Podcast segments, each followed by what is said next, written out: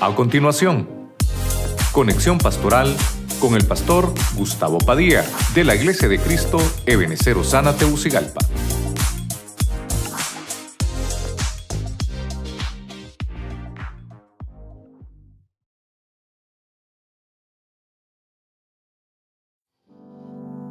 Hemos visto el arquitecto Pablo. Y viendo la Biblia, hay siete iglesias. Siete nos habla de plenitud, de perfección. Obviamente Pablo cubrió otras iglesias, pero, pero el canón bíblico solo introdujo siete iglesias, siete congregaciones a las, a las cuales Pablo eh, cubrió. Y la primera la ponemos Roma, número uno. Roma nos enseña y empieza con algo sencillo Pablo. Ustedes son apartados para Dios. Son aquellos que como fueron apartados, le empieza a decir Pablo, demuestren su amor al Señor. Número dos, la iglesia de Corinto.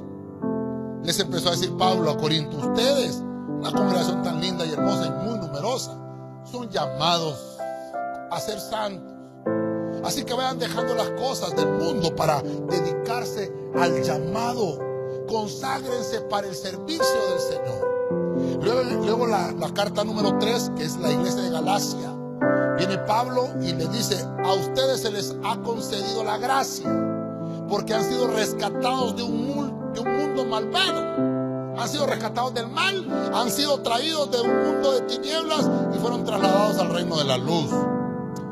Y luego miramos el punto 4, la iglesia de Éfeso.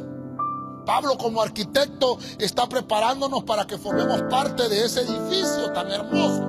Y entonces Pablo le dice a los efesios, ah, ustedes han sido bendecidos en el cielo. Nos habla de predestinación. Y también nos habla de que todo lo que hacemos aquí en la tierra proviene del cielo, porque ya en el cielo fuimos bendecidos. Aquí en la tierra también recibimos toda clase de bendiciones. Eso nos habla de que tenemos respaldo divino en todo lo que emprendamos. Luego la iglesia número 5 y la iglesia de Filipos. Aquí se mete un poquito más adelante Pablo, más a profundo. Y les dice, tienen que mantenerse puros. Mire, está acabando más hondo Pablo. Está llegando a los cimientos de donde debe estar ese, ese, ese edificio. Él como arquitecto. Entonces le dice a los de Filipos, deben de mantenerse en pureza muchachos. Eso de mantenerse puro es sin mezclas morales.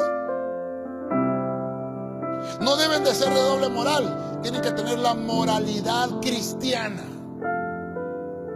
Número 6. Se mete más adentro Pablo, la iglesia de Colosas. Y les dice Pablo a los de Colosenses, hermanos fieles. Mire que ya no les dice solamente hermanos santos, les dice fieles. Y esto es muy importante. Cuando Cristo venga en la Epifanía, dice que va a traer escrito en su, en su manto, fiel y verdadero. Tenemos que ser llenos de fidelidad. La fidelidad nos va a mantener, nos va a mantener firmes. Y esa fidelidad continua, que todos los días somos fieles, todos los días somos fieles, se nos va a coronar con lealtad. La lealtad es vivir toda una vida fiel. Eso le dice Pablo a los colosenses. Y luego terminamos la séptima iglesia de Pablo, Tesalónica. Le dice, ustedes tienen una esperanza constante.